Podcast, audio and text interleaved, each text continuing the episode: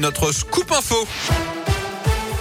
L'actu de la Loire et de la Haute-Loire avec vous, Gaëtan Barallon. Gaëtan, bonjour. Bonjour Yannick, bonjour à tous. On débute avec vos conditions de circulation et ça va beaucoup mieux sur les routes de la Loire et de la Haute-Loire. Encore quelques petites difficultés de circulation par endroits, notamment sur les hauteurs des monts du Lyonnais. Mais l'épisode de pluie verglaçante est désormais terminé. La 72 et la 89 ont pu rouvrir il y a une petite heure désormais entre Saint-Etienne et Clermont. Au total, les pompiers de la Loire ont dû intervenir près de 150 fois depuis 6 heures ce matin. C'est 4 fois plus que d'habitude. Entre 4 et 500 pompiers ont dû être mobilisés principalement pour des accidents de la route. Vous l'avez suivi avec nous ce matin sur la 89, la 72, la Rocade Ouest, la RN 88, mais aussi sur le réseau secondaire. Il y a aussi eu plusieurs dizaines d'interventions pour des chutes sur la voie publique. Certains avaient même emprunté leur vélo. Les trottoirs étaient pourtant très glissants. Notez qu'il n'y a pas eu de blessés graves au final. Il y a encore quelques retards, mais tout rentre dans l'ordre aussi dans les transports en commun, notamment à la Stas autour de saint Les transports scolaires ont dû être interrompus ce matin en Haute-Loire. Attention d'ailleurs, un nouvel épisode de pluie verglaçante pourrait intervenir demain matin sur nos départements. Un nouveau point météo sera fait auprès des pompiers cet après-midi. Dans l'actu également, tous les établissements scolaires sont ouverts dans l'Académie de Lyon, mais 1472 classes sont actuellement fermées à cause du Covid. Dernier chiffre transmis ce matin.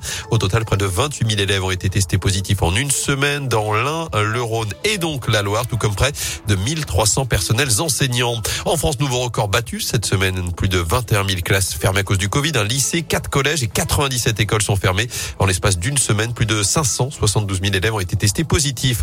Dans ce contexte, faut-il reporter les épreuves de spécialité du bac prévues en mars? C'est notre question du jour sur radioscoop.com. C'est en tout cas ce que réclament les syndicats enseignants. Selon eux, les élèves ne seront pas prêts à cause de la crise sanitaire. Des syndicats reçus dans les minutes qui viennent par le ministre de l'Éducation, Jean-Michel Blanquer. Dans l'actu également, un cas de grippe aviaire détecté dans la Loire. Un signe a été retrouvé mort avant-hier sur la commune de Mornan en forêt. La préfecture a donc mis en place une zone de contrôle temporaire dans un rayon de 5 km. 12 communes sont concernées. La liste complète est sur radioscoop.com et ça va durer au moins trois semaines avec plusieurs mesures, notamment de mise à l'abri.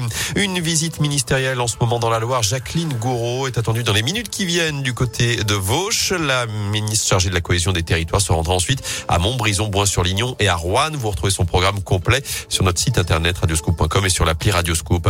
Un chiffre à retenir, 7% le niveau atteint par la croissance française en 2021. C'est un record depuis plus de 50 ans après la récession de 2020. En foot, il pourrait faire ses grands débuts avec les Verts. Dimanche, en Coupe de France, Eliakim Mangala est présenté à la presse dans moins d'une demi-heure, désormais à l'Etra, aux côtés de Pascal Dupré et de Loïc Perrin. La qui, je vous le rappelle, se déplacera à Bergerac dimanche en huitième de finale de la compétition. À suivre ce soir, Rouen qui reçoit Chalon-Reims à partir de 20h30 à la Vacheresse en championnat de basket. En tennis, qui pourra affronter Raphaël Nadal en finale de l'Open d'Australie. Tsitsipas et Medvedev s'affrontent en ce moment. Et puis ce soir, l'équipe de France de hand défile la Suède en demi-finale du mondial à 20h30. Merci beaucoup.